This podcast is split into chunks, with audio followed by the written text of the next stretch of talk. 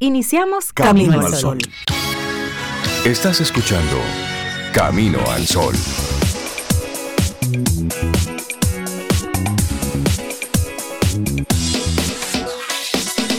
Comienza Camino al Sol. Muy buenos días y bienvenidos a Camino al Sol. Es miércoles, mitad de semana, 22 de marzo, año 2023.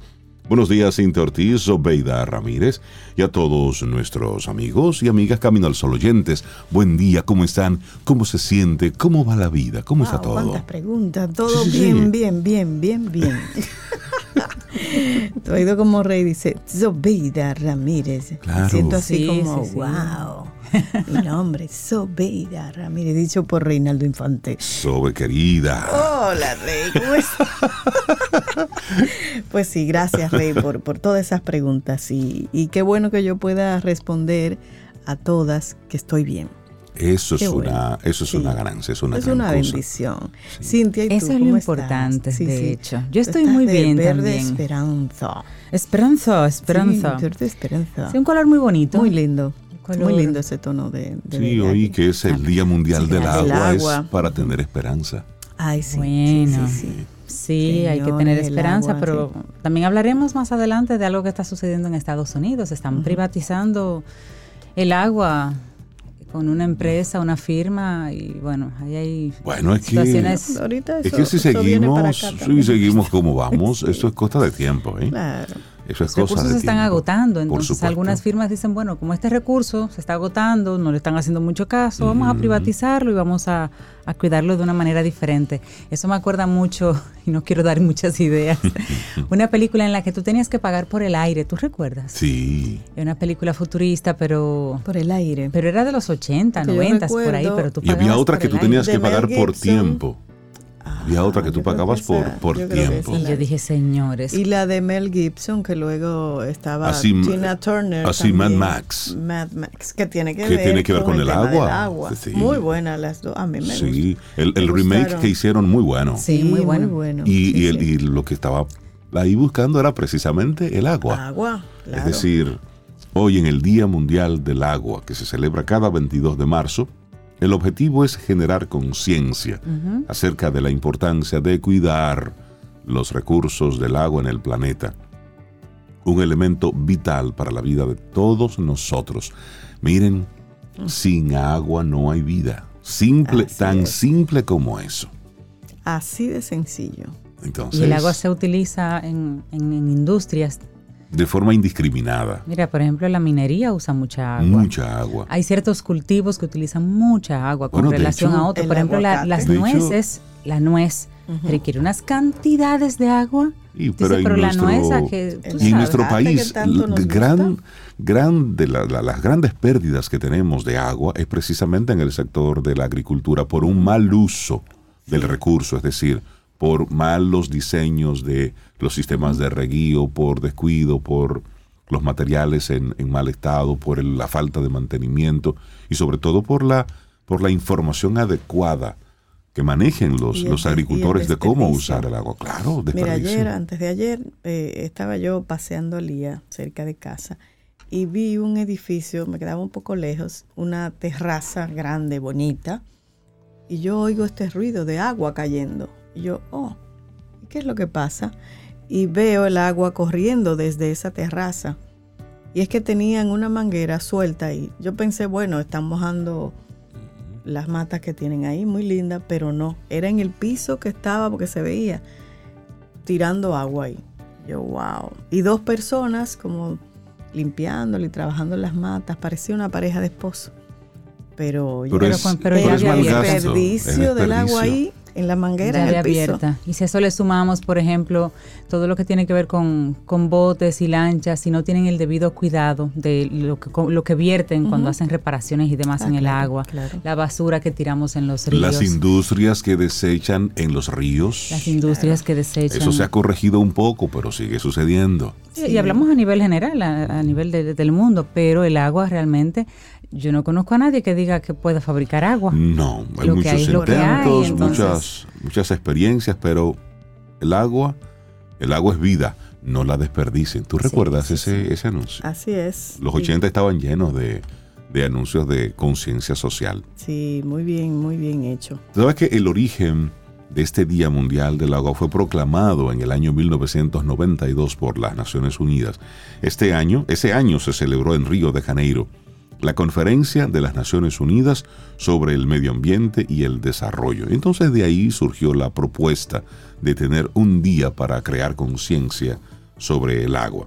Entonces inició la celebración al año siguiente, en 1993.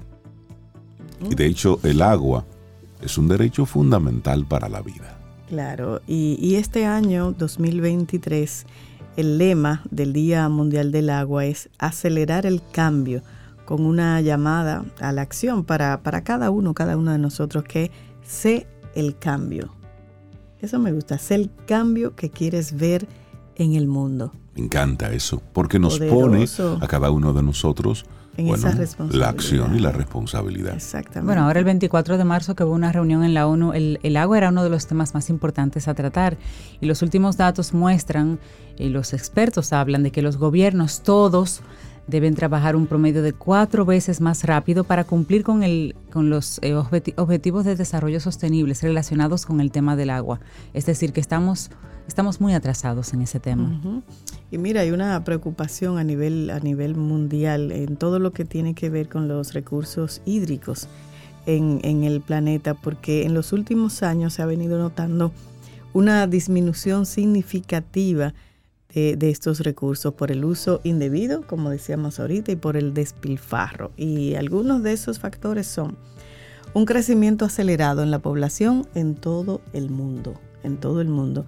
Pasamos en el año 2050 se espera que la cifra de la población mundial, oigan bien, sería de 10 mil billones en todo el planeta. También el incremento en la explotación de los acuíferos.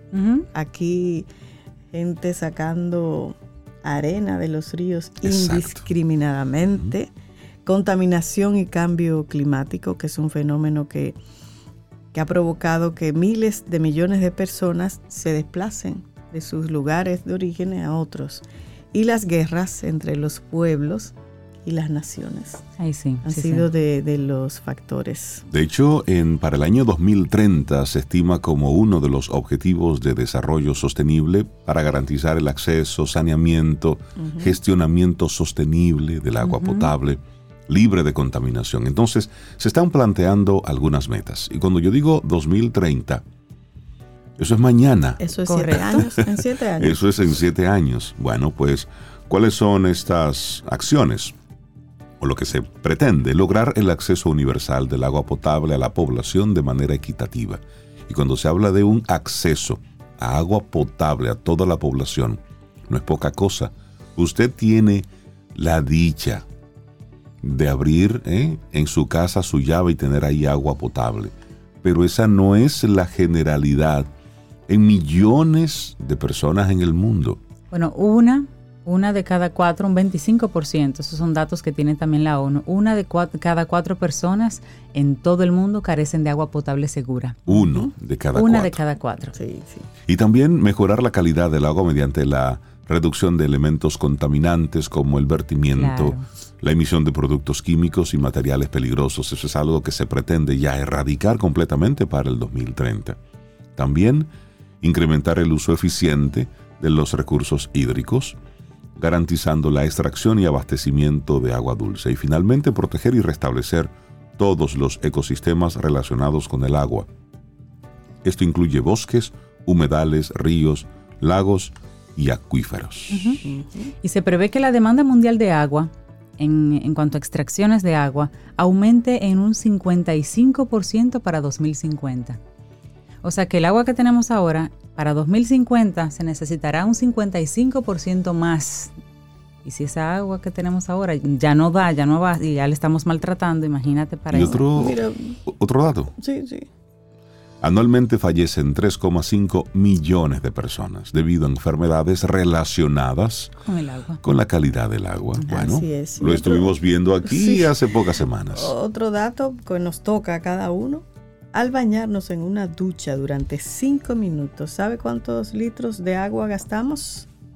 Entre 95 y 190 litros de agua para bañarnos 5 minutos.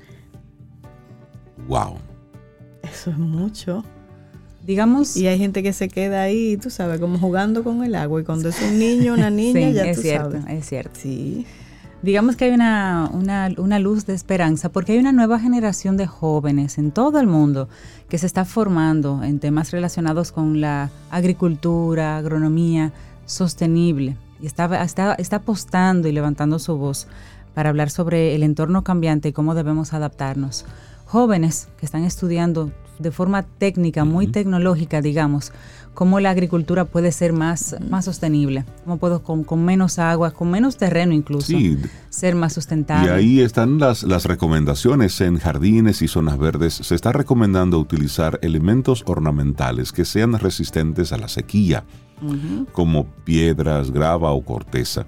Y asimismo, la recomendación es utilizar sistemas de riego, tales como goteo o la microaspersión, es decir, buscar formas para utilizar el agua de manera más eficiente. Y ahí inclusive en Estados Unidos hay algunos estados que le están sugiriendo de manera voluntariosa que cambien sus jardines, precisamente por jardines secos, principalmente la zona que tiene que ver con, con Las Vegas, toda esa parte de ahí arriba. California, sí. California, toda esa zona, diciendo, hey, esto se está acabando. En Canadá, por ejemplo, cada vez que usted le da a la palanquita del inodoro, eso va a una factura, factura. a una factura.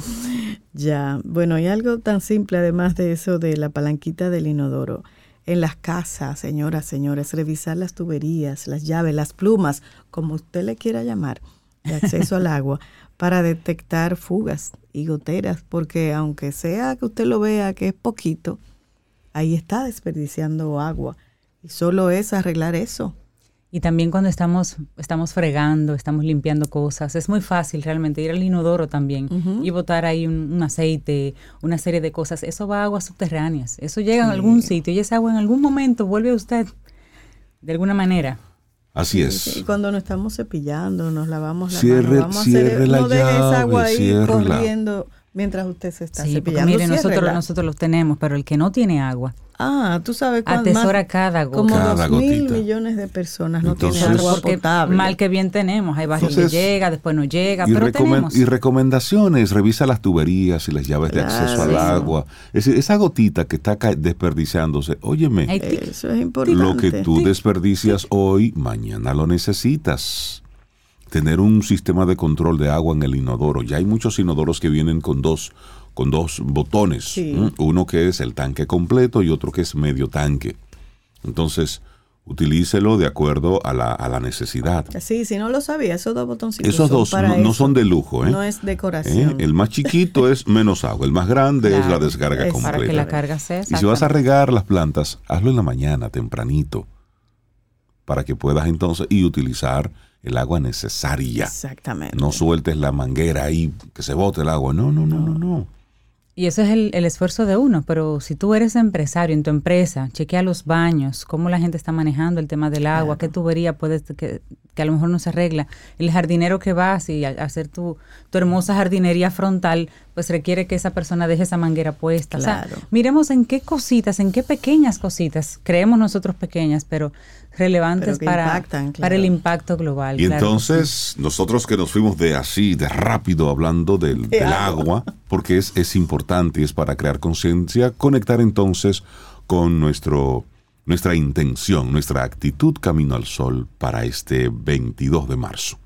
Cambia el mundo con tu ejemplo, no con tu opinión. Ay, me- eso me encanta. Porque hablar podemos hablar todos, opinar podemos opinar todos. Y duro, mientras Y durísimo, sí, sí. De hecho, nos pasamos el día entero opinando. Sí. Pero el mundo se cambia con acciones, no con palabrerías. Con, uno con opiniones. Exacto. Así es que esa es nuestra actitud, nuestra intención camino al sol para este día. Arrancamos nuestro programa con música, son las 7:15 minutos en la mañana. Y lo hacemos diferente porque todas las canciones que vamos a compartir en el día de hoy están relacionadas con el agua. Ok. Todas, todas. Iniciamos así de una manera diferente, con aguas de invierno. Raúl Di Blasio, el pianista. Es uno de los temas de él, yo creo que el único que me gusta. No, yo creo que hay otro. Pero este a mí me encanta. Agua, agua de invierno. No, pero él, él- él es Él es- bueno. sí, es bien. Y esta me gusta mucho. Aguas de invierno. Así iniciamos este camino al sol en plena primavera. Lindo día. Los titulares del día. En Camino al Sol.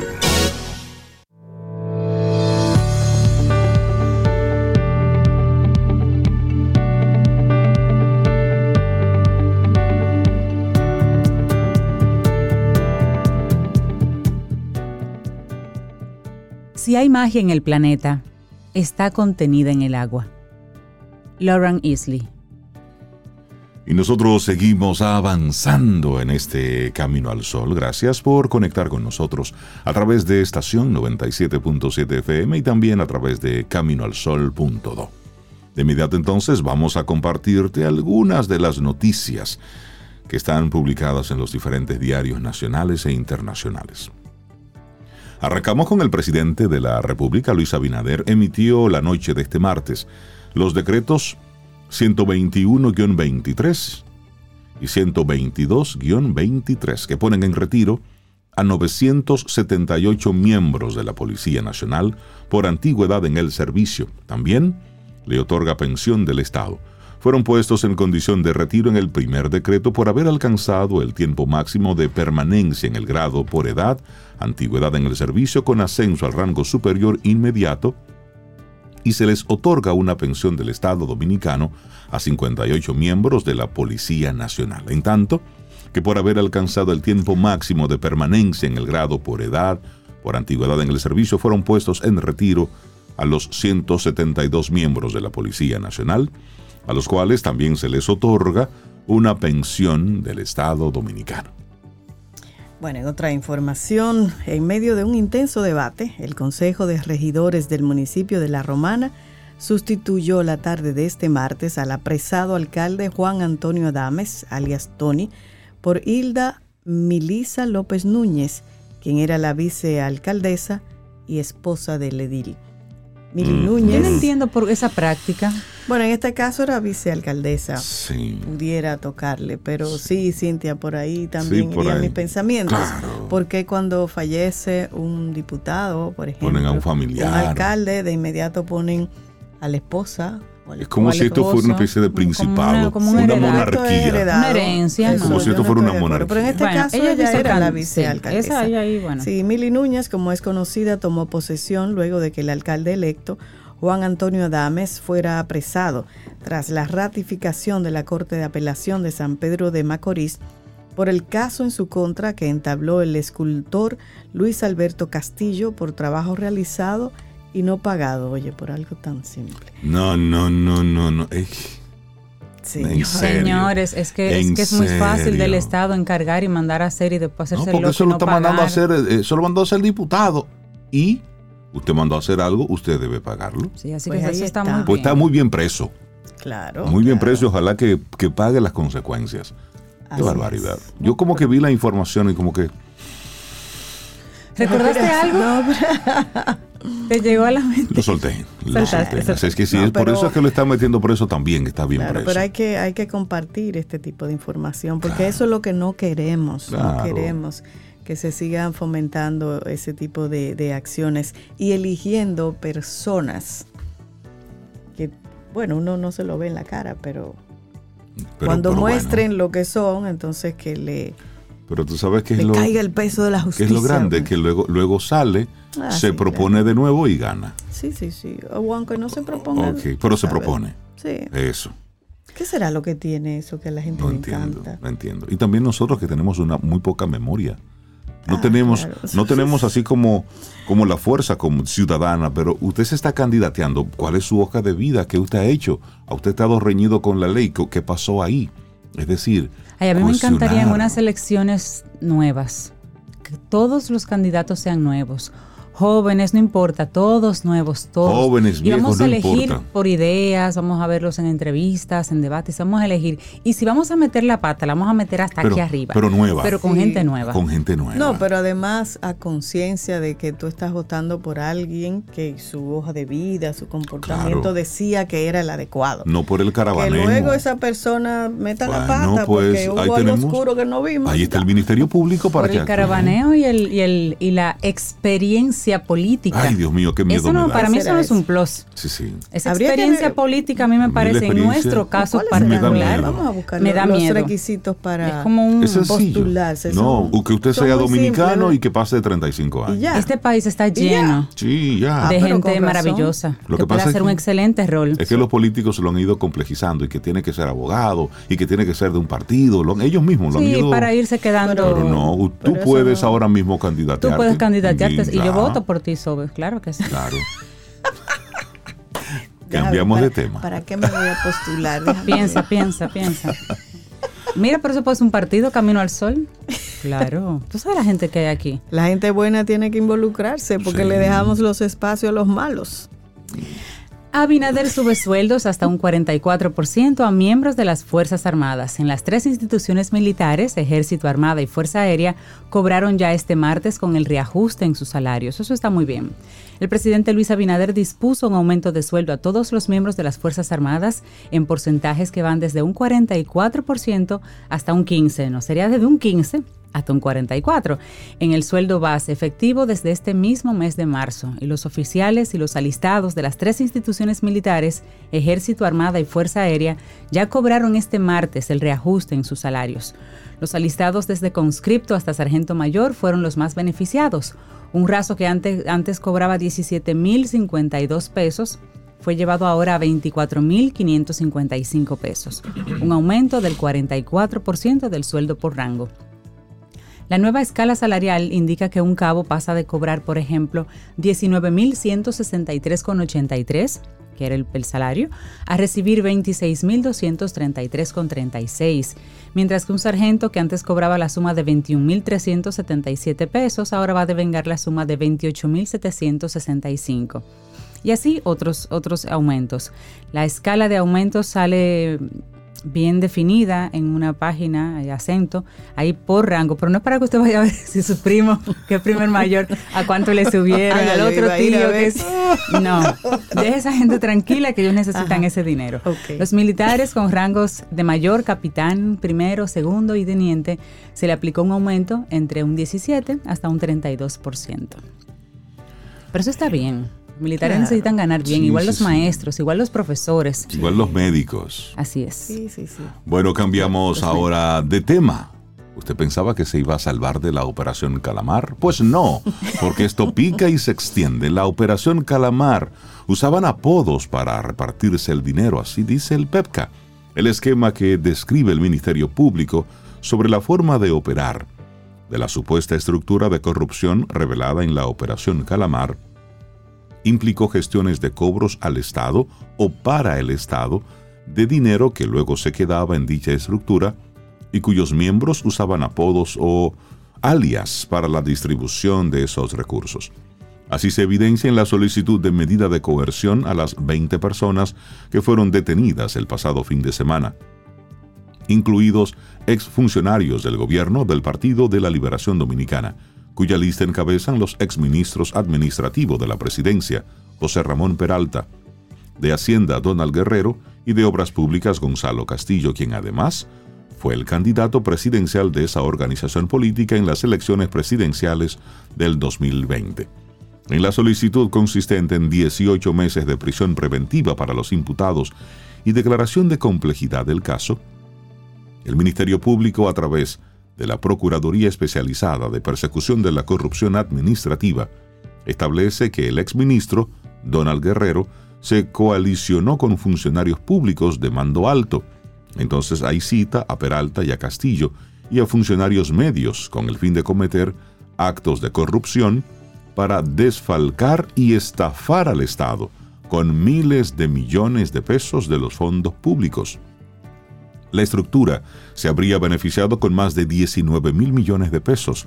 En sus gestiones se quedaba hasta con el 100% de los recursos que cobraba, los que tenían el fin de financiar la campaña política del PLD durante los años 2019 y 2020. Entonces ahí abrimos un paréntesis, es decir, que esos, esos cuartos se gastaron.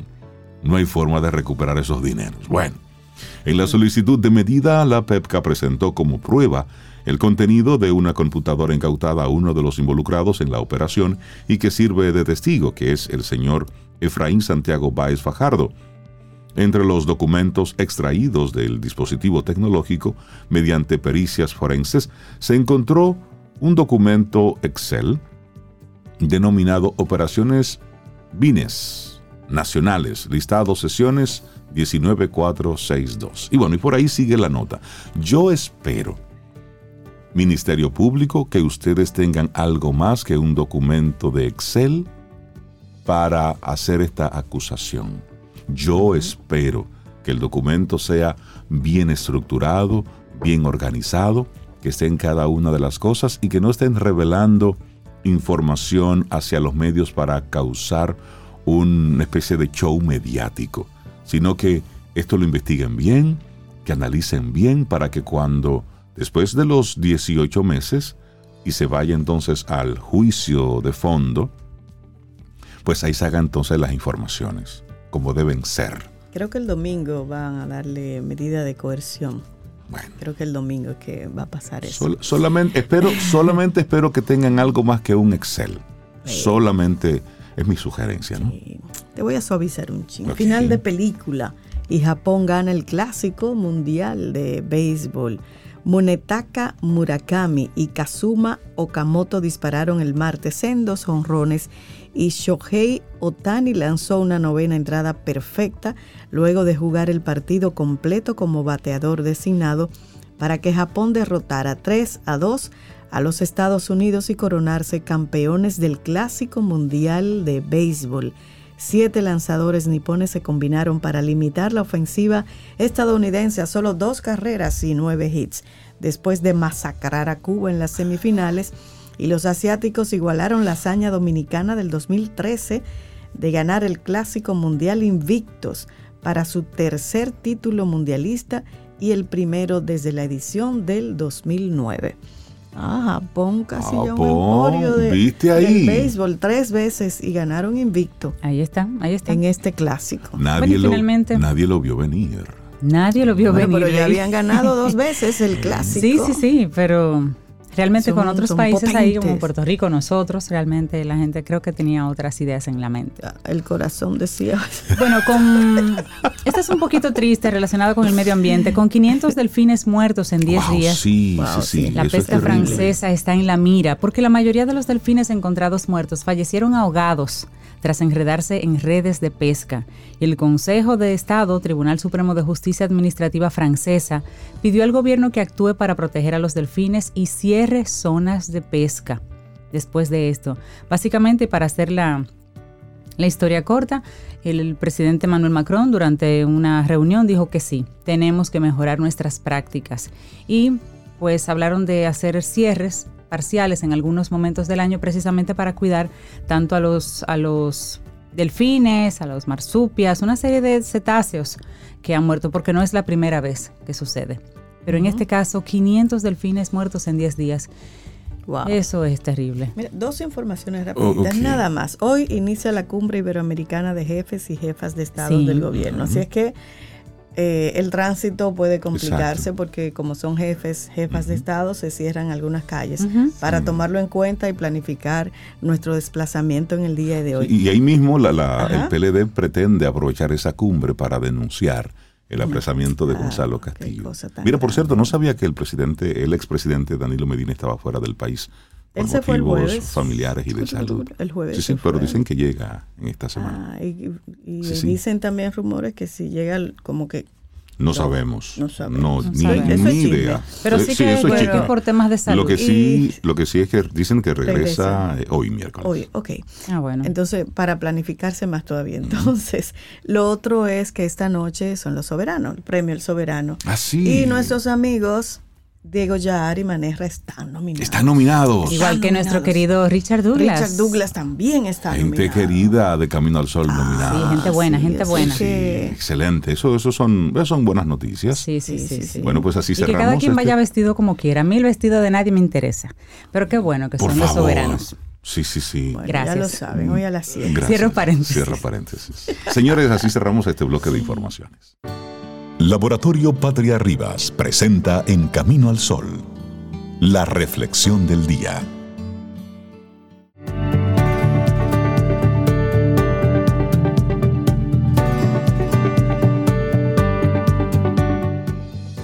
Y hoy Día Mundial del Agua, pues nuestras frases, nuestra música y todo está un poquito relacionado con esto, porque tenemos que seguir elevando el nivel de conciencia al respecto.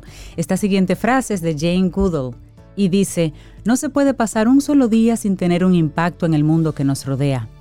Lo que hacemos marca la diferencia y tenemos que decidir qué tipo de diferencia queremos hacer. Totalmente. Bueno, seguimos aquí en este Camino al Sol, nuestra reflexión en esta mañana. Cinco sencillos hábitos de limpieza que pueden salvar el medio ambiente.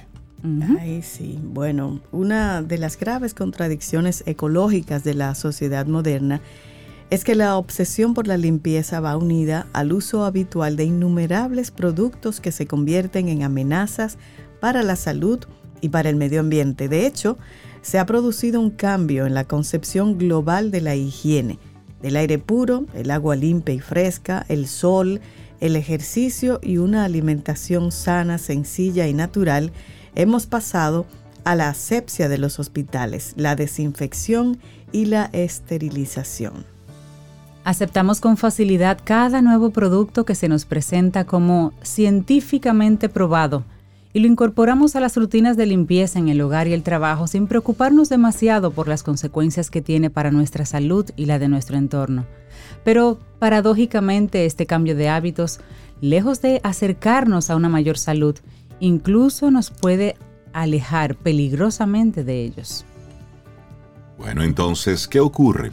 Sustancias tóxicas presentes en esos productos alteran la naturaleza química del aire que respiramos e impregnan tejidos, alfombras, muebles, suelos, alimentos, el agua, provocando gran cantidad de problemas de salud, pero también las propiedades microbicidas de la inmensa mayoría de esos productos rompen el equilibrio con los microorganismos que habitan en nuestro interior, alterando entonces las funciones vitales que desarrollan para nosotros o provocando reacciones denominadas autoinmunes o alérgicas, que a propósito, ya que estamos en, en tiempo de, de primavera, el tema de las alergias también se Se incrementa. activa. Y según el Instituto Nacional de Seguridad e Higiene en el Trabajo, detergentes, jabones, desinfectantes, limpiacristales, quitamanchas, disolventes, desengrasantes, abrillamuebles, aerosoles, etc. Todo eso contiene amoníaco, fenol, también tiene nitrobenceno, formaldehído, alcoholes, alquifenoles, benceno, entre una interminable lista de sustancias.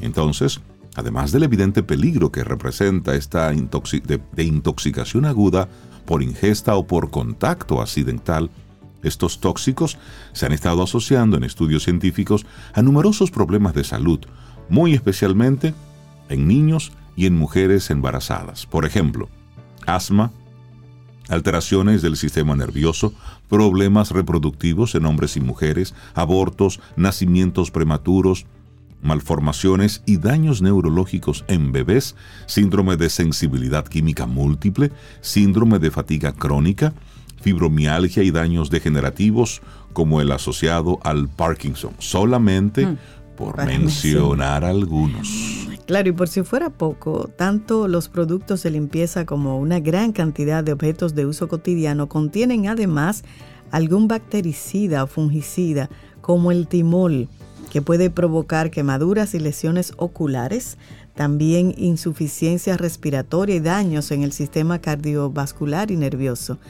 El cloxilenol, que igualmente peligroso y habitual en productos de higiene íntima femenina, y muy especialmente el triclosan, presente en un millar de productos cotidianos, desde accesorios de baño y ropa de cama hasta materiales de construcción, juguetes y pañales. Y este señor triclosan puede afectar al tiroides y otros sistemas hormonales, incrementar el nivel de calcio en las neuronas y alterar el metabolismo de los estrógenos, perjudicando el embarazo.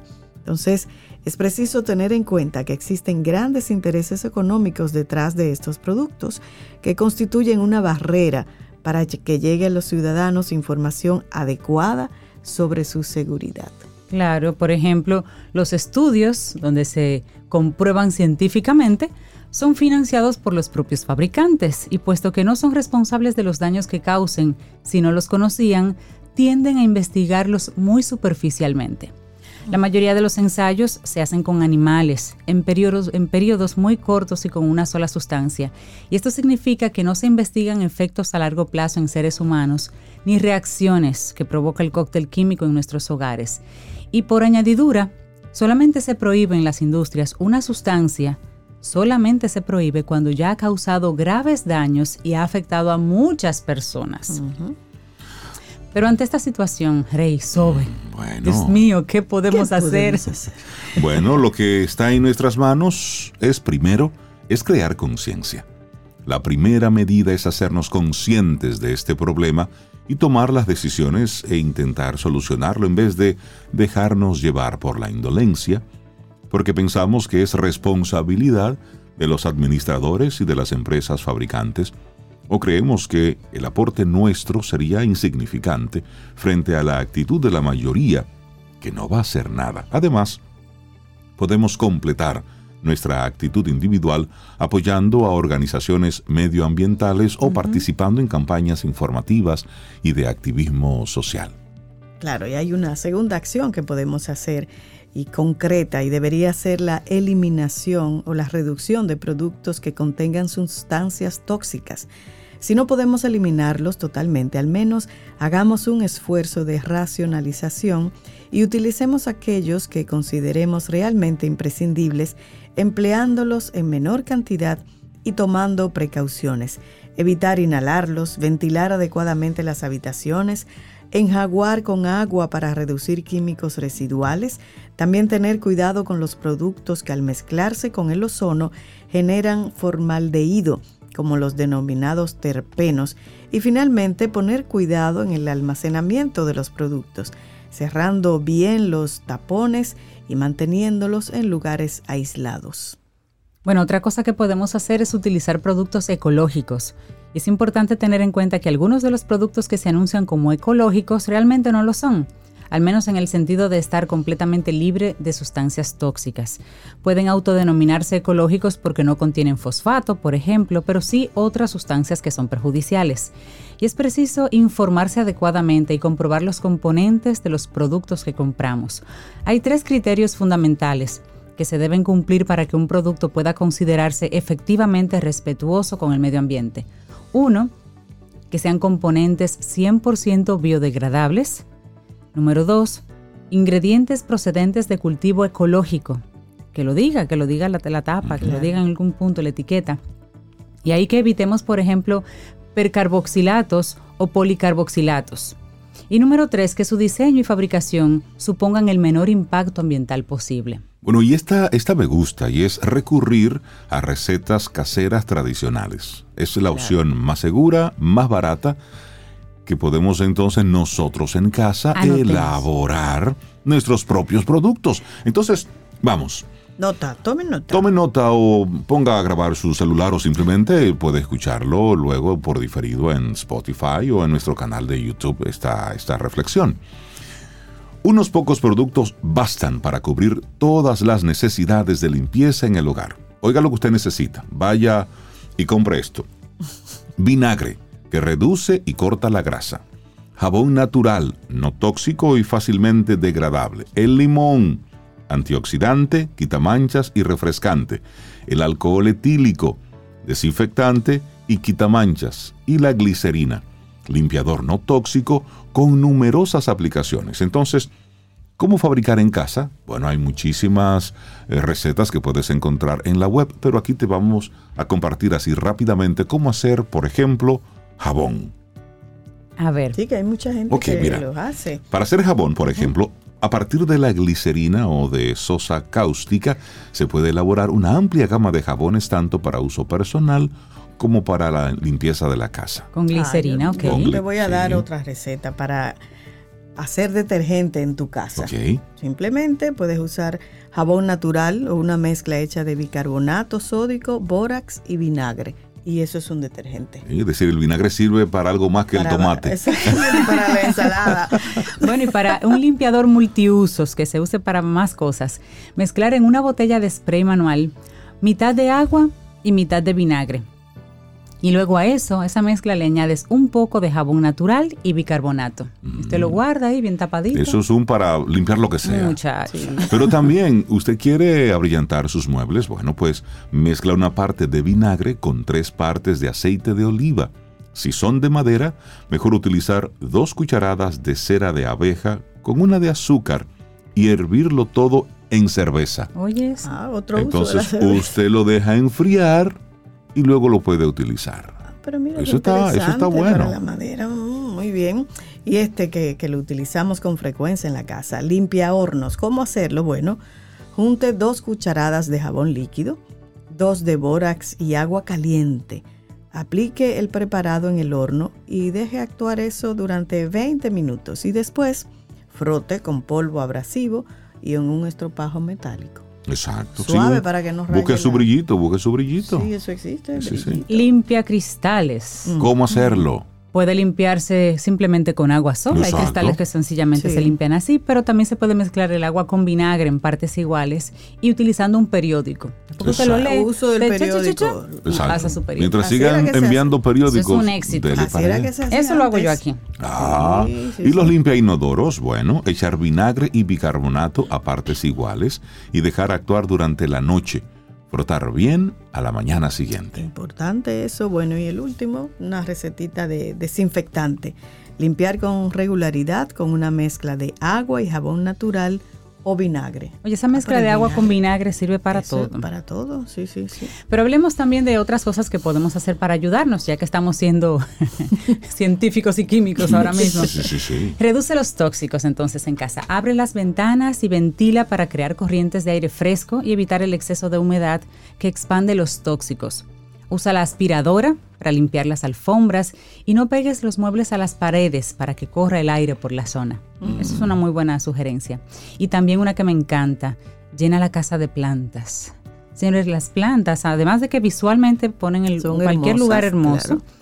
dan esa tranquilidad, así, esa, esa- mentalidad más calmada, más pausada, pero además absorben los tóxicos por nosotros, nos cuidan. Ujú. Y usa aceites esenciales en vez de ambien- ambientadores, a los que les gustan los Ay, a mí olores. me gustan esos aceites. ¿Te gustan? De sándalo sobre todo. Mm, Así, los amaderados son los que me gustan. Eso. qué rico. Bueno, cinco sencillos hábitos de limpieza que pueden salvar el medio ambiente. Un escrito de Jesús García Blanca y compartimos esto aquí hoy, en Camino al Sol. Laboratorio Patria Rivas presentó En Camino al Sol, la reflexión del día. Ten un buen día, un buen despertar. Hola. Esto es Camino al Sol. Camino al Sol.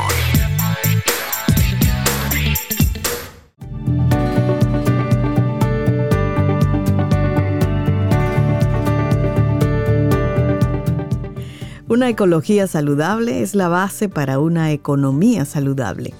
Claudine Schneider. Y nosotros seguimos avanzando en este Camino al Sol. Camino al Sol. Muchísimas gracias Sol. por conectar con nosotros. Y bueno, ahí están nuestros amigos Camino al Sol oyentes también compartiendo otras recetas, otras alternativas y soluciones. Así es, hasta una web, una página web, una Así. página, una- un Instagram que lo vamos a mencionar por si a alguien Por le interesa. supuesto. Mira, es, ella se llama eh, Berushka Gómez, pero la cuenta es Beca Life, Beca con, Con B corta, K, Beca Life. Y ella habla ahí de componentes naturales, limpieza utilizando componentes naturales. Ay, me gusta eso. Sí, sí, hay que promover estas cuentas que están haciendo algo interesante. Claro. Bueno, y nosotros seguimos aquí recibiendo gente chévere en nuestro programa Camino al Sol. Darle los buenos días y la bienvenida a Giovanni Montero de ES Perfiles. Ganar perdiendo. Giova, buenos días y Buenos bienvenido días. a Camino al Sol. ¿Cómo estás? Bien, bien, todo bien, Rey, Cintia, Zoe. ¿Cómo estás? Bueno, Bien, excelente. Qué bueno, qué bueno, qué bueno. Mira, explícanos eso, porque eso como que se contrapone, ganar perdiendo. Pudiéramos tener algunas lecturas eh, muy personales cada quien, pero explícanos el contexto en el que tú quieres traer el mensaje. Bien, ganar, perder significa desarrollar sus habilidades dentro del deporte o dentro de cualquier actividad donde está involucrado eh, la persona. Eh, hay un enfoque de base, una subcultura realmente que, que enfoca a los atletas a que son exitosos solamente si ganan. Mm, claro. Entonces, eh, ese enfoque genera una serie de elementos psicológicos que definitivamente afectan el desempeño del atleta. Muchos padres enfocan a sus hijos deportistas en que tienen que ganar para ser exitosos. Entonces, cuando esos niños pasan de la etapa de recreación a la etapa competitiva y no ganan, ¿qué pasa? Psicológicamente, emocionalmente, se frustran. Y Sí, le, porque perder cuando es de manera recreativa, a ti no te importa mucho porque es un juego para ti. Exactamente. Pero ya cuando tú le estás mirando desde el punto de vista profesional y que hay una firma por ahí que a lo mejor depende de eso, ¿no es muy gracioso perder nada? Es bueno, eh, el, el asunto, el asunto es que le genera niveles de ansiedad tan grande que va a evitar de que llegue la firma. Sí. Entonces- Además, perder es parte de la vida, no siempre vas a ganar. Sí, Eso es así. Pero- Lo que pasa es que nos han enseñado a ver el error como una falta, no como una oportunidad de exactamente. aprender. Además, perder es malo. ¿Quién dijo? Exacto, exacto. ¿Quién dijo? Entonces no, perder no es malo. Perder debe de ser un proceso de aprendizaje Claro. y ese aprendizaje te lleva entonces a hacer las cosas mejores que lo que lo hacía anteriormente.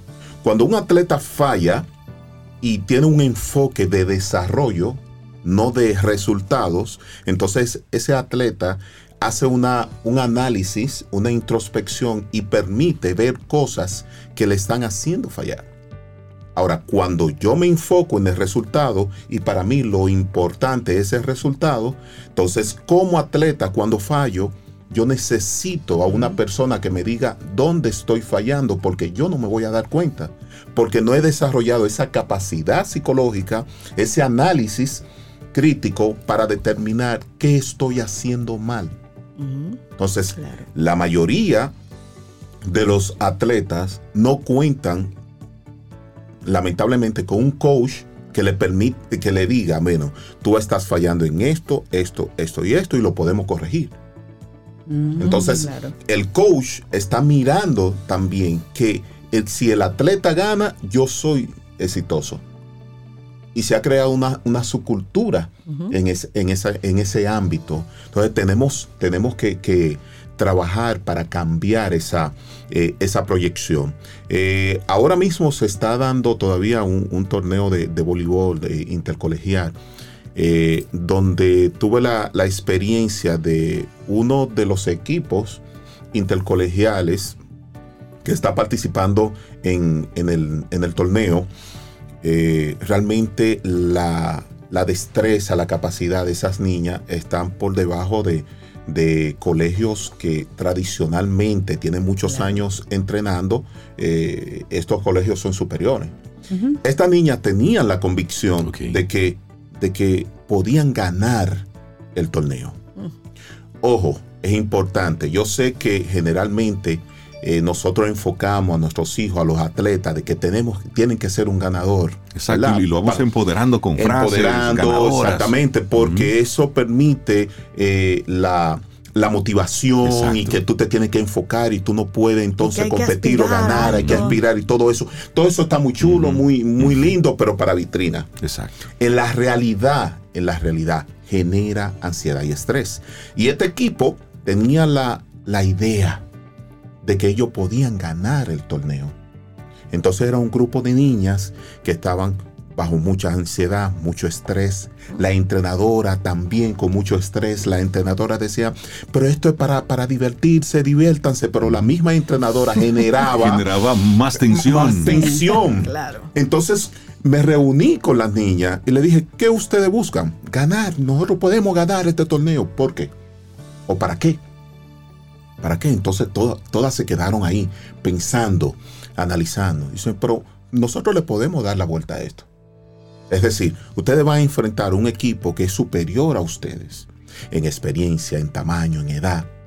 Es decir, la posibilidad de que ustedes tengan un Claro. resultado, Sí, sí. eh, un resu- ganar Una, una píldora de ubicatez. Exactamente. pensaste, Es, exactamente. es difícil. Ahora bien, este, este equipo cuando jugó su primer juego, ganó un set a un equipo y se sentía como Que esa había ganado- tensión. No, no, Ah. esa tensión. Yo le dije, pero fíjense, ustedes ganaron un set y ustedes se sienten como que perdieron el mundo.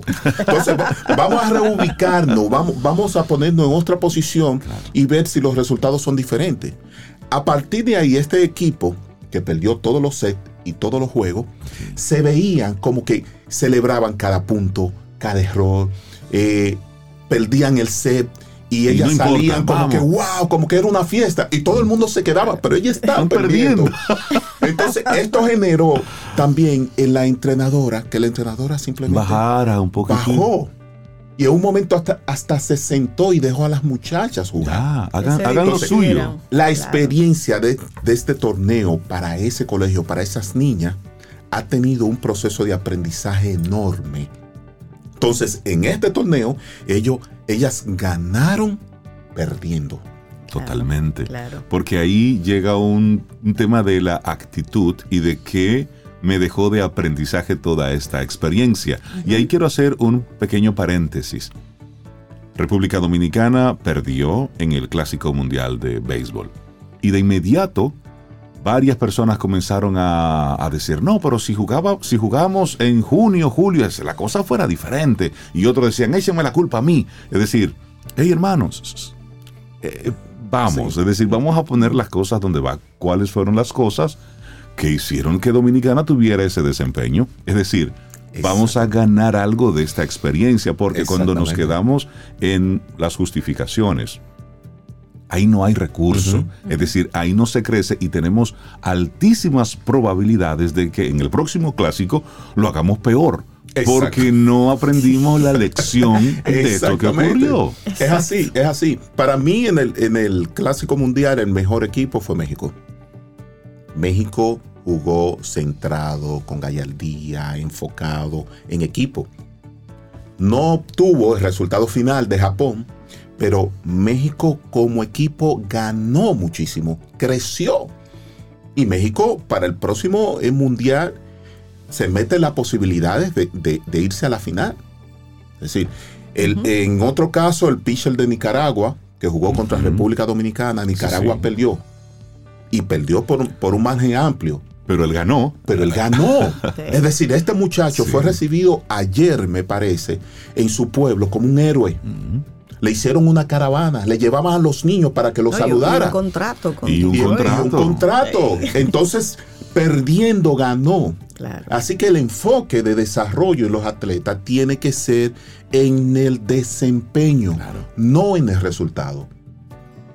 Así Y es. lamentablemente, lamentablemente, si lo llevamos fuera del contexto de- del deporte, muchos padres se enfocan en el resultado, en la escuela en el resultado y no en el proceso. Este muchacho que sacó eh, mala nota, que no sube la nota, pero ¿cuál, es, cuál fue el proceso? Él en el proceso aprendió, desarrolló las herramientas que necesitaba desarrollar para tener esa nota, Eso se construye. se construye. O sea que Entonces- ese tema de ganar perdiendo, aunque aplica tantísimo para los, para los atletas, yo, yo creo que tú deberías hacerle como una mención especial a que quien debe entender mejor eso es el padre y el coach. Claro. Porque realmente el chico o la chica siempre quiere ganar, porque es que la miden por eso, lo firman por eso, los valoran por eso, por ganar.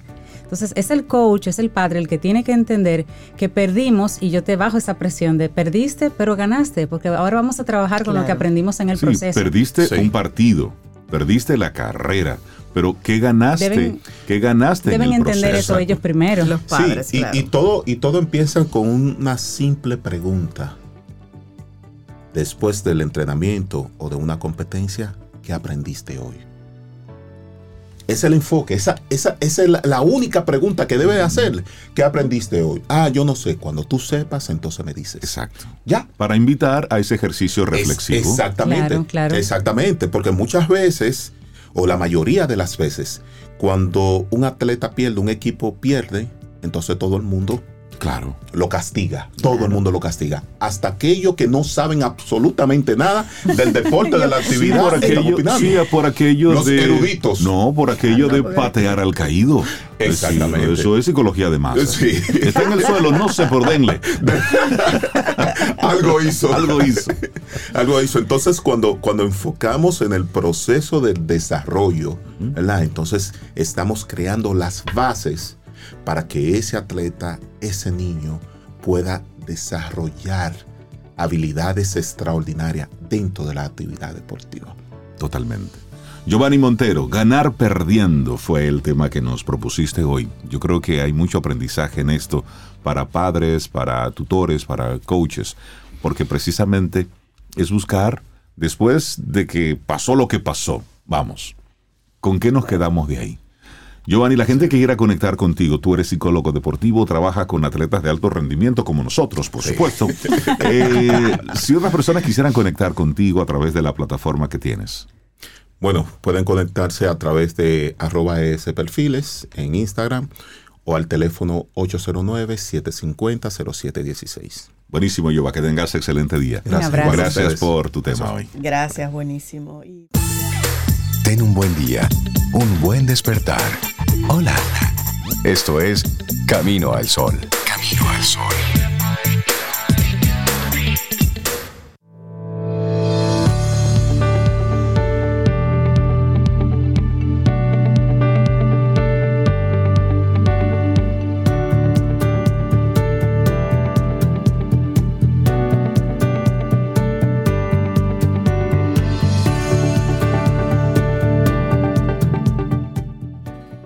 Las cosas no cambian, cambiamos nosotros. Henry David Thoreau. Cambiamos nosotros. ¿Sí? ¿Usted quiere un es. cambio en el mundo? Bueno, pues sé tú el cambio. Empiece por usted. Sí, empieza por usted y, todo eso es- va a cambiar. Y todo va a cambiar. Es y eso así. es precisamente lo que nosotros queremos invitarte en estos, en estos días. Queremos invitarte a que tú te planifiques como ser humano y entiendas que tú eres quien puede mover las cosas. Planifícate. Ya está bueno de estar esperando que, que otra persona se encargue de. No, no, no, no. Ni el gobierno, ni tu jefe, ni papá, ni mamá, ni tu pareja. No, no, no es usted. Usted quiere algo. Imagínate un mundo en el que todo el mundo se despierte un día y decida hacer un ligero cambio. Un ligero cambio, para no un bien, gran cambio. ojalá que sea para bien. Un ligero cambio para bien. Sí, Mira, el mundo sí. cambiaría drásticamente para bien. Así es. Y bueno, nosotros seguimos aquí en este Camino al Sol conectando con gente chévere, con gente que siempre está dispuesta a compartirnos informaciones potentes, pero también que son entes de cambio. Caril Taveras, experta en estrategia comercial, conferencista y es la cabeza de Ideox. Hoy nos comparte consejos para mejorar la comunicación y el liderazgo en el entorno digital. Caril, buenos días, bienvenida de nuevo a Camino al Sol, ¿cómo estás? Muy, muy bien. Y mejor ahora que los veo. Te tengo aquí en, en primer plano, Sobeida. ¿Cómo estás? ¿Cómo ¿cómo estás? Cintia? Muy bien, ¿Y cómo están todos los que nos escuchan desde su vehículo, desde su casa, desde España, que tenemos audiencia conectada desde España? Este, un día bueno, un día bueno y un día para decir soy muy feliz hoy porque desperté y abrí los ojos, vi el sol, respiro y sí, yo también quiero ser un ente de cambio. Así Ay, que bueno. me, me conecto con el, con el tema del día de hoy. Miren, este, importante eh, hacer un- un- una aclaración. Eh, las, las personas pueden preguntarse, ¿y todo ahora está conectado con el entorno digital? O sea, también para ser un buen líder necesito entender cómo serlo en el entorno digital. Pues sí, nosotros tenemos que considerar las, habi- las habilidades digitales en el tema de liderazgo hoy día. De hecho, Ya hay una competencia que es transversal en las organizaciones, que es la competencia digital. O sea, ¿qué tan digital soy para poder convivir en el entorno organizacional? Ya sea emprendedor con tres colaboradores, ya sea empresario con 150 o 10 mil, ya sea líder donde lidera un equipo mediano, grande o pequeño. Debemos considerar a los colaboradores como la parte importante de nuestra pirámide de stakeholders. Esos colaboradores son nuestros clientes internos. Y claro, si hablamos de, del mundo digital para el cliente externo, esto hay que llevarlo al escenario de la colaboración. Entonces, trabajar de forma colaborativa tiene mucho que ver con digital. Por eso hoy estamos trayendo este tema y, y vamos a contar algunas de las razones y algunas recomendaciones de por qué esto es importante. Eh, nosotros debemos entender que estamos viviendo en un entorno muy digital, muy rápido, y que muchas veces eh, nuestro equipo de trabajo, nuestros amigos, se enteran muy rápido de lo que está sucediendo dentro de la organización por lo que están viendo en las redes sociales. Entonces, el planteamiento... y eso es, eso es terrible cuando tú te enteras desde fuera lo que está pasando dentro, porque te sientes excluido, te sientes totalmente ajeno a lo que está ocurriendo y eso tiene un impacto directo con la moral del equipo. Eso es así, pero importante que entendamos, Rey, que es algo que no vamos a poder cambiar, porque el mundo digital va rápido. Y, el plan de comunicaciones, aunque esté muy bien orquestado dentro de la organización, nuestra gente está muy conectada al mundo digital. Entonces, podemos estar haciendo bajadas comunicacionales dentro de la empresa, al mismo tiempo podemos estar bajando algunas cosas a nivel masivo y se cruzan los canales. Lo importante es no ponernos delante del tren porque el tren nos va a arrollar, sino saber en qué momento no tenemos que subir al tren y es lo que estamos planteando en el día de hoy. Entonces, ¿cómo hacerlo? Importante, como líder debes identificar a tu audiencia, así como las marcas identifican a sus audiencias fuera. Como líder, ¿quiénes son los importantes dentro de la dinámica diaria? Todos, pero por supuesto los colaboradores directos, nuestros pares y nuestros supervisores. Y comenzar a definir a, estos grupos de interés de manera tal que pueda yo como, como comunicador y como líder, eh, pues transmitir los mensajes de manera correcta escuchar de forma activa, porque escuchándolos vamos a entender cuál es el tipo de conversaciones que se están generando. Realizar preguntas de control sobre las cosas que nuestra gente está comprendiendo o no está comprendiendo, de lo que estamos haciendo en el día a día y cómo esto se está moviendo al mundo digital. Miren, de manera eficaz y muy productiva, esto nos va a permitir aprovechar todos los recursos que tenemos dentro del equipo. Nos va a permitir fomentar la innovación dentro del equipo, nos va a permitir promover un entorno de aprendizaje continuo, aumentar la motivación y la satisfacción de nuestra gente, facilitarles una adopción al cambio y sobre todo al entorno digital. Les voy a hacer una anécdota. Parece anécdota, parece chiste, pero es anécdota. Ah, este, hace unos días estábamos dialogando con una persona que nos decía, no, no, no, es que nosotros eh, vamos a recoger todos los equipos eh, de los colaboradores antes de, entrar a este evento, un evento masivo que estaba siendo cubierto por la prensa. Y la verdad es que me llamó poderosamente la atención porque estamos hablando de diálogos continuos sobre la importancia de mantener a los colaboradores conectados con las redes de la organización. Entonces, ahí ¿Cuál es mi consejo si estamos ante una situación como esta? Lo importante es que nosotros hayamos capacitado a nuestra gente en qué cosas pueden salir desde sus dispositivos a sus cuentas antes de que lo postee la empresa y qué cosas necesitamos que ellos viralicen. Es interesante, es interesante, Caril, y discúlpame que te, interrumpa en esta parte. Es interesante entender que hay industrias en las cuales la discreción es vital. Vital. Pero la discreción debe ser un valor dentro de la empresa y debes formar, instruir a cada colaborador en el manejo de la información. Y a veces lo vemos como algo arbitrario. Por ejemplo, en la industria de los audiovisuales, en Estados Unidos, el año pasado, el año antepasado, comenzaron a desarrollar una certificación de discreción y de manejo de información. ¿Por qué? Porque se maneja mucha información sensible. Porque cuando sale y, se, y se, se ventila algo público de una campaña en particular, alguna información muy sensible de parte de un cliente, eso tiene un impacto financiero eh, importante.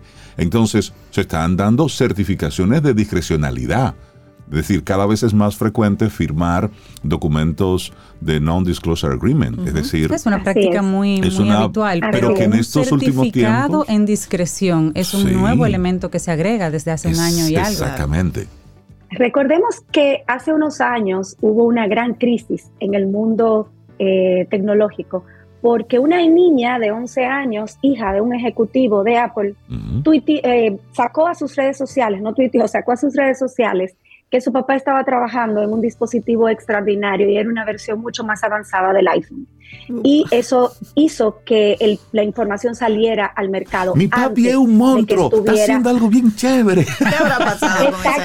Exactamente. Y bueno, eso, eso generó eh, muchas de estas Uy. cosas que estamos, eh, ustedes están comentando en este momento. ¿Qué tan, ¿Qué tan discretos podemos ser y debemos ser, incluso en nuestro entorno, más allá de la, de la parte de, de- de la, de la empresa y la organización? Pero lo que esto nos plantea es la rapidez con que las noticias eh, caminan Claro. y donde coloca la responsabilidad en este caso, porque saben que yo soy muy de colocar la responsabilidad en el caso correcto, la coloca en el líder. El líder tiene que entrenar a sus Por colaboradores en supuesto. qué necesitamos, qué necesitamos que viralices y en qué necesitamos que te mantengas discreto por el bienestar de la organización. Y discreto hasta el momento en que la organización lo comunique, porque tan pronto la organización lo comunica, ya debemos dar permiso. Eh, porque es la realidad. Si nosotros amordazamos a, a esta, a esta generación, vamos a perder eh, eh, la pasión por ser parte de algo. Y esta generación que está subiendo tiene una particularidad importante y es que ellos se conectan con los propósitos organizacionales más que con el puesto en sí. Entonces, amordazar a una generación como esta implica pues tener colaboradores insatisfechos y que se nos van a ir. Para esto es importante que nosotros entendamos que hay que establecer una cultura de comunicación abierta y transparente. O sea, el secretismo organizacional hay que comenzar a entenderlo desde su perspectiva correcta. El need to know basis, que es con lo que nosotros nos formaron hace muchos años en, en las multinacionales norteamericanas, significa que tú debes saber y vas a saber y qué no debes saber y no vas a saber. Punto. Pero eso, ese, ese espacio se ha ampliado, porque es que el mundo digital es un mundo bastante ágil y entonces a veces nos enteramos de cosas que están ocurriendo eh, dentro del sector y podemos inferir el impacto que puede tener para nuestra organización. Yo no lo necesitaba saber, pero lo supe y no lo supe aquí dentro. Hay que comunicar de forma clara, concisa, efectiva y eso va a garantizar que la gente entienda lo que está ocurriendo y si lo has entrenado, qué puedo decir y qué no puedo decir. Hay que escuchar y fomentar el diálogo de doble vía. Hay que utilizar herramientas digitales para que nuestros colaboradores puedan sentir que están haciendo el trabajo a la velocidad que ellos entiendan. Hay un montón de herramientas para mantener la comunicación fluyendo y ya no es una excusa que no tenemos tiempo para hacer una reunión presencial porque tenemos el mundo digital a nuestra disposición, lo querramos o no, nos guste o no. Hay que asegurar que todos Sí. los miembros del equipo tengan acceso a la información relevante de la organización. Y si se fijan, todo gira en torno a la comunicación. Hay que comunicar de manera proactiva. No podemos esperar que surja un problema para entrenar a nuestra gente en cómo manejarlo. Entonces ya esto comienza a ser parte de los planes de formación continua dentro de las organizaciones. Ser coherentes entre lo que decimos y lo que hacemos de forma continua, ofrecer retroalimentación constructiva y reconocer cuando el equipo lo ha hecho bien en, en materia de comunicación y de manejo de información sensitiva, utilizar el lenguaje de forma continua, los tonos adecuados para mandar los mensajes correctos sin tener que decir lo que quiero decir. Claro. Y pues asegurarnos que los mensajes sean éticos y siempre respetuosos. O sea, todo esto que estamos hablando hoy descansa en la responsabilidad del liderazgo. Eh, no podemos esperar que nuestros colaboradores se comporten al 100% de productividad con respecto a algo si no los he entrenado con respecto a eso. Entonces, es un tema que, que- que está trayendo eh, muchas discusiones eh, y justamente han sido desvinculados colaboradores Ujú. porque han eh, posteado en su Instagram eh, la apertura de una nueva sucursal antes de que lo haya hecho eh, la marca como tal. Sí. Pero queremos gente entusiasta. Queremos gente que viralice los mensajes organizacionales. Claro. Ya sabemos, según ¿Sabe encuesta de LinkedIn, Ajá. que los, que los colaboradores tienen 10 veces más seguidores entre todos ellos que las marcas como tal. Y, Entonces, mira, son es, es interesante, es interesante que tú menciones eso, Caril, porque realmente es como te cantas y te lloras. Es decir, Exacto. hay una, tú quieres que, que compartan información, que estén ahí, pero ¿qué tipo de información tú quieres que compartan? Entonces es convertirlos en aliados de la organización para que hagan viral y o puedan compartir y hagan suya una información que debe surgir desde su espontaneidad. Porque la- lo ideal ¿eh? es que ese colaborador se sienta tan identificado con la empresa que comparte información que o replica contenidos que la empresa Con el lo que conecta, con el Es- exactamente. Pero también hay que Sí, mirar el tema de entrena, el tema de supuesto. Eso se entrena.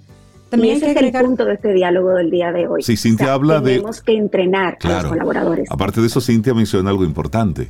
Sí, que es importante agregar ahí lo que es el propósito. El propósito. Porque hay una generación que ahora se mueve con propósitos. Sí.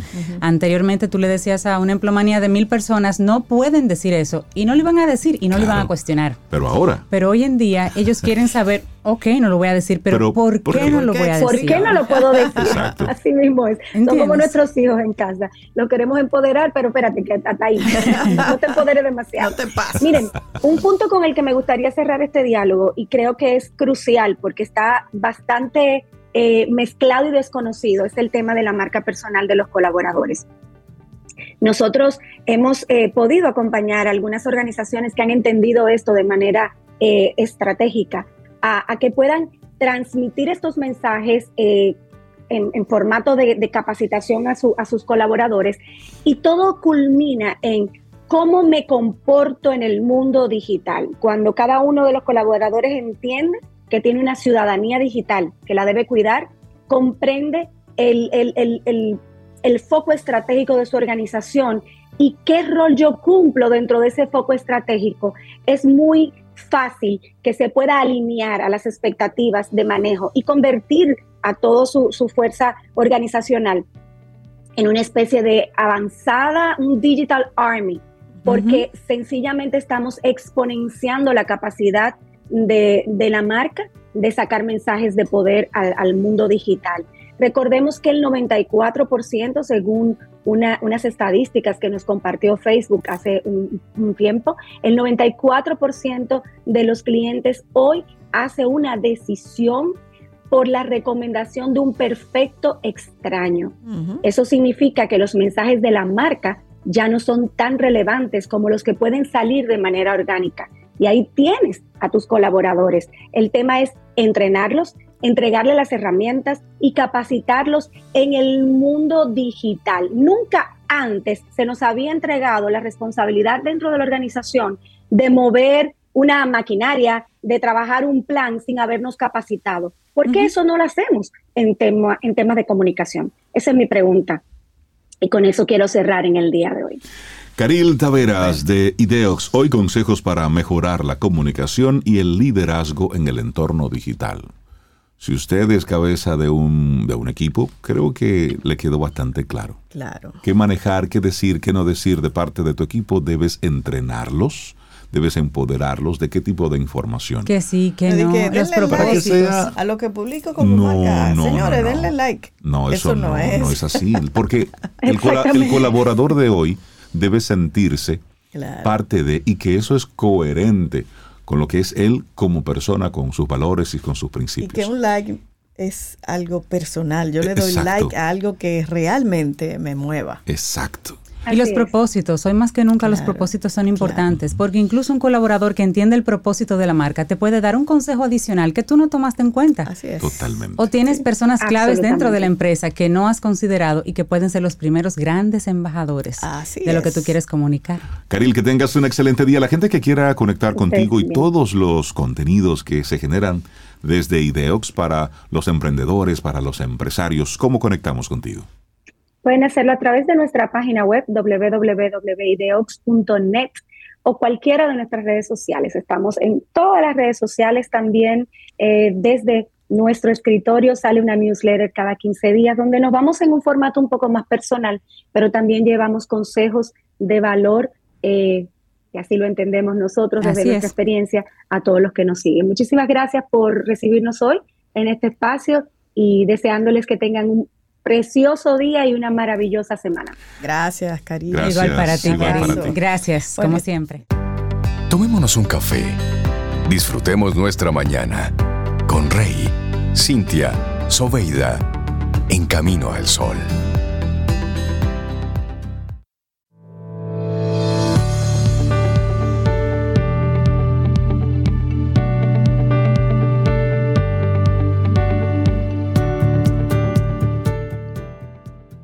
Lo querramos o no, esta frase de Tenzin Gyatso es lo más aterrizado que escucharás hoy. La naturaleza sostiene la vida universal de todos los seres. Así de simple. Así es. Punto. Nosotros seguimos en este camino al sol. Muchísimas gracias por conectar con nosotros. Y hoy en el Día Mundial del Agua, ¿sabes que el color del agua determinó todo lo que ven nuestros ojos? Sí. Qué maravilla, qué ¿Cómo maravilla. habrá sido eso? Mm, bueno, y activar un poquito así de, de magia y de ponernos así como en una historia. Una madre, un niño, ¿verdad? Mira, mamá, puedo ver a través del agua. Hijo, eso es porque el agua es casi transparente. ¿Y por qué no puedo ver si miro a través de un vaso de leche? Porque el agua es tan especial que hace miles de millones de años vivíamos precisamente allí. Qué lindo. Bueno, y seguramente te hayas preguntado alguna vez, al igual que este niño ficticio, para comenzar este, este comentario, ¿por qué unos objetos tienen unos colores y otros tienen otros? ¿O por qué algunos son casi transparentes, como el caso del agua? Y la respuesta a esta pregunta tiene que ver con el ojo humano, con el agua, y sobre todo con algo tan fascinante como nuestros antepasados de hace miles de millones de años. ¿Cómo así? Quizás no sea una, una explicación sencilla para que la entienda un niño. Pero bueno, hubo un medio internacional que con un grupo de expertos hizo un trabajo y habló con un físico español llamado Alberto Aparici para descifrar este tema.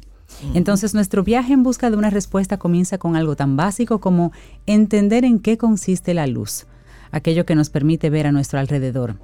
La luz o luz visible es parte de la radiación electromagnética que se transmite en forma de ondas y que puede ser percibida por el ojo humano, porque dentro de las ondas electromagnéticas existe todo un espectro o clasificación según la llamada longitud de onda, es decir, la distancia entre los picos de las ondas.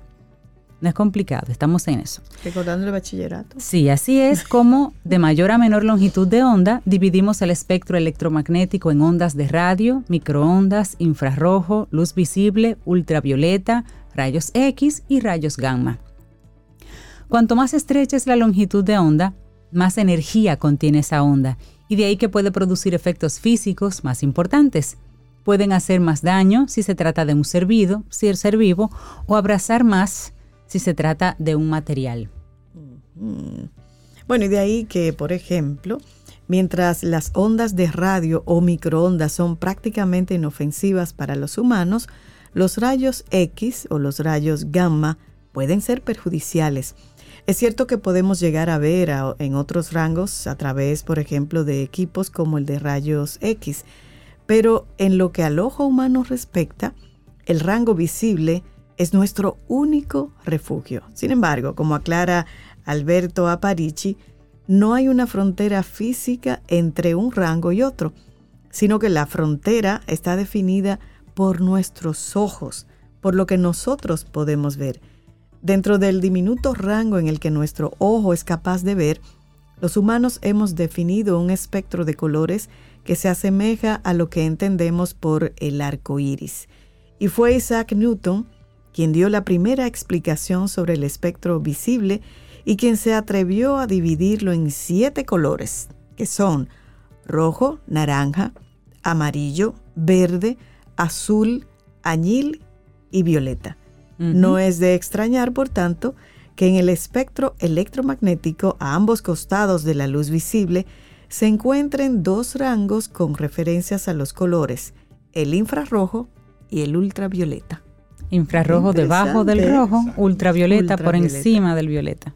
Entonces, llegado a este punto, seguramente pienses, si dos objetos reciben la misma luz visible, ¿por qué vemos uno de un color y otro de otro color? Y sigue diciendo el experto Aparici, cuando un objeto recibe luz absorbe algunos colores y rebota o refleja otros. Esto tiene que ver con la estructura interna de los átomos que componen el objeto y el color que tú ves es definido por los colores que no absorbe. Por ejemplo, si tenemos un libro azul, es porque su composición absorbe todos los tonos rojos y verdes, pero rebota los azules o los violetas. Si tenemos un guineo, que es de color amarillo, significa que su estructura le hace absorber el color azul y refleja el verde y el rojo, los cuales sumados hacen que veamos el color amarillo. Una vez explicado el porqué de los colores que vemos, saca entonces mm, tu traje de baño y Abre vamos a lanzarnos al agua, que es precisamente el objetivo de esta conversación que estamos teniendo aquí, del impacto del agua en los colores que nosotros vemos. Si observamos un vaso de agua Ok. y esta no tiene impurezas. Está limpiecita. Está limpiecita. Podemos asegurar que es incolora o transparente. Pero si echamos un vistazo al mar, ahí la cosa cambia. Ahí la cosa cambia. cambia mucho.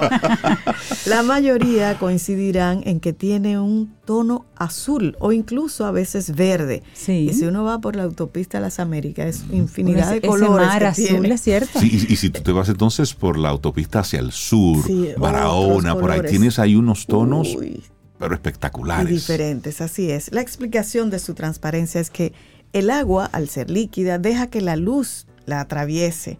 En los objetos sólidos a los que estamos acostumbrados, hay todo tipo de superficies internas con las que se encuentra la luz y termina rebotando y generando color a nuestra vista. En el agua, la luz entra, no es absorbida, pero tampoco es rebotada. La luz simplemente atraviesa el agua. Y por eso se ve transparente en el vaso. Sin embargo, cuando el agua se presenta en grandes cantidades, otros factores entran en juego. Basándonos en el mar otra vez, al cabo de 7 u 8 metros, el agua es capaz de absorber el color rojo, mientras que el azul llega a más profundidad sin ser absorbido ni rebotado por el agua.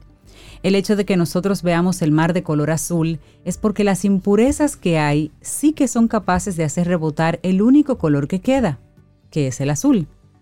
Si hubiera una gran masa de agua completamente quieta y sin impurezas, veríamos el fondo.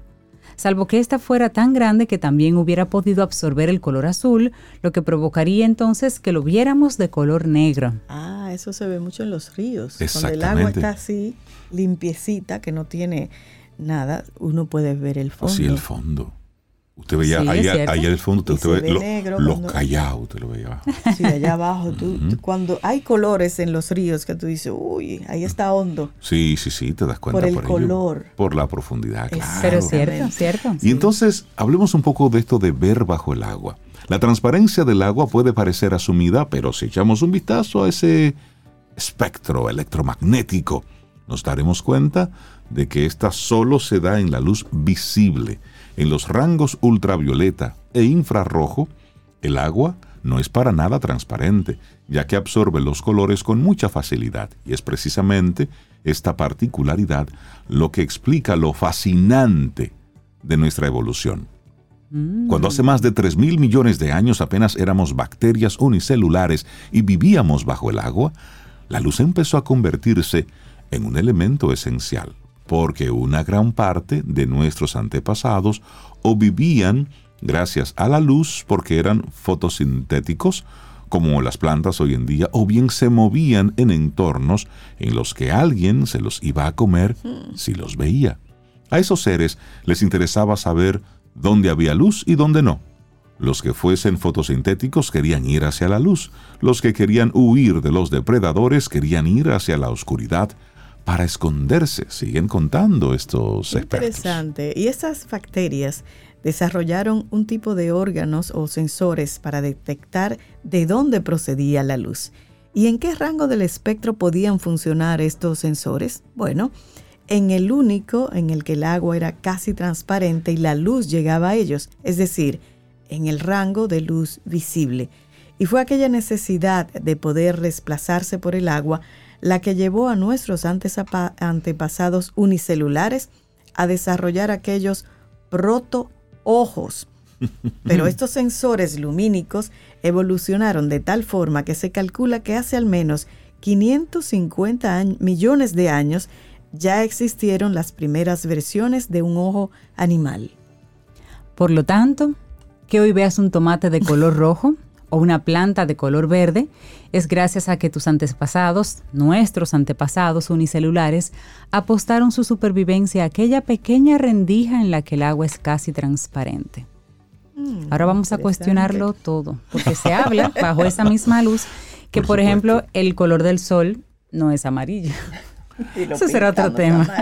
Pero es bueno que nosotros pongamos nuestro cerebro a funcionar en otras frecuencias, un poco más allá de los titulares que nos quieren proponer en el día de hoy. Entonces, ¿será real el color que yo estoy viendo en Reinaldo? En su ropa, en su mm, físico. Mm, eso está interesante. Si le cambiamos la luz. Porque recuerda lo que pasa con las personas que son daltónicas.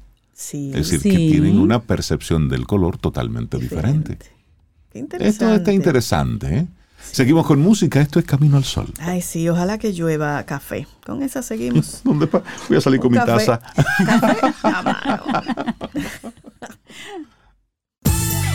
Ten un buen día, un buen despertar. Hola. Esto es Camino al Sol. Camino al Sol.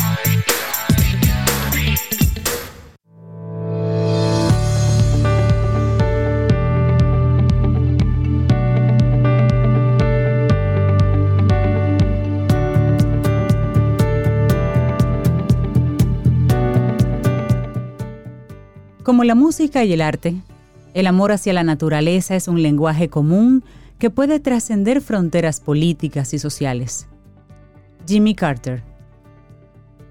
Y nosotros vamos ya llegando a lo que es la parte final de nuestro programa Camino al Sol por este día.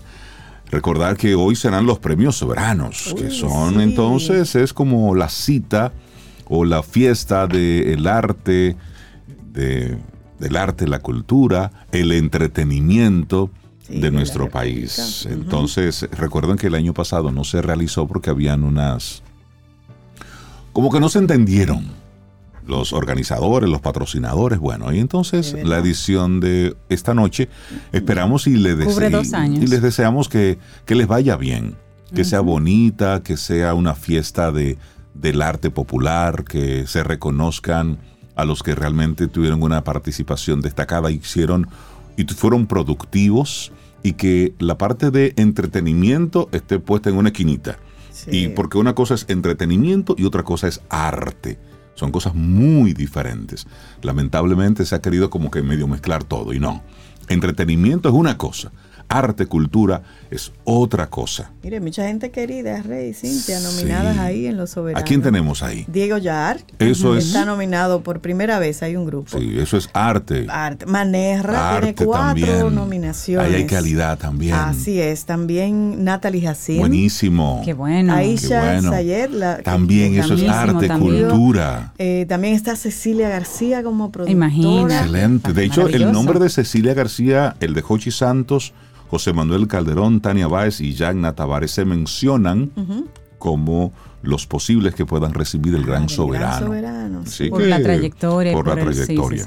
Lo único que sí me gustaría, pero humildemente pedir, si es que premios como, como el locutor, como coreógrafo, como bailarino, bailarina clásica, como músico clásico, que no lo entreguen en los comerciales. Así, en los comerciales, ¿verdad? Eso es muy bonito y lo ponen en los comerciales. Sí, lo ponen en los bueno, comerciales. Bueno, el tema, por ejemplo, este año se espera que sea kilométrica porque son dos años que están Es decir, que, sabemos una logística a la hora que empieza, pero no a la hora que termina. Tú sabes que tú mencionabas a Aisha Sied y destacar que ella debutó eh, junto con la Filarmónica de Qatar Es decir, una dominicana haciendo cosas espectaculares en, en la música clásica. Y eso es para que no pase por debajo de la mesa. Claro. Así es que eso son, son cosas positivas. Claro, claro. Es. Ahí esperamos que, que sea una fiesta para la cultura y el arte popular. Y me sumo a lo que dice Cintia. Es decir, a veces enfocamos esto y dicen y lo justifican, no, porque es un show de televisión y la gente lo que quiere ver es el espectáculo. Pero eso es un reconocimiento. Bueno, pues hay años de estudio, años, Años de de esfuerzo, de preparación de años de esfuerzo. preparación. eh, Y de verdad trascendencia en el tiempo. Sí, trascendencia en el tiempo y desarrollo y destacados a nivel internacional. Y eso es cultura. Entonces eso no puede pasar así por, por debajo de la mesa. Claro. No, no, no, eso hay que, hay que destacarlo. Señores, llegamos al final de nuestro programa. Tengamos un día preciosísimo. Te recordamos nuestra intención Camino al Sol para este miércoles. Cambia el mundo con tu ejemplo, no con tu opinión. Porque Hablar menos, actuar más. Sí, en el, en el bueno, el malo y el feo. Tiene todo el decía. mundo. Sí, sí, pues eso lo decía Clint Eastwood. Clint En el bueno, el malo y el feo. Sí, sí, Porque o- opiniones y- opiniones y, eh, tiene todo el Tiene mundo. todo el mundo. Exactamente. ¿Con qué quieren cerrar? Miren, eh, Con un- agua. Con agua. Con Estas agua. dos tienen agua. La lluvia nunca vuelve hacia arriba o gotas de lluvia. ¿Cuál quieren? Gotas de lluvia es la, es la salsa. El grupo Nietzsche. Esa. Gotas de lluvia. Yo gotas de lluvia. sí, sí, gotas de lluvia. Bueno, pues así nos vamos. Lindo, lindo día.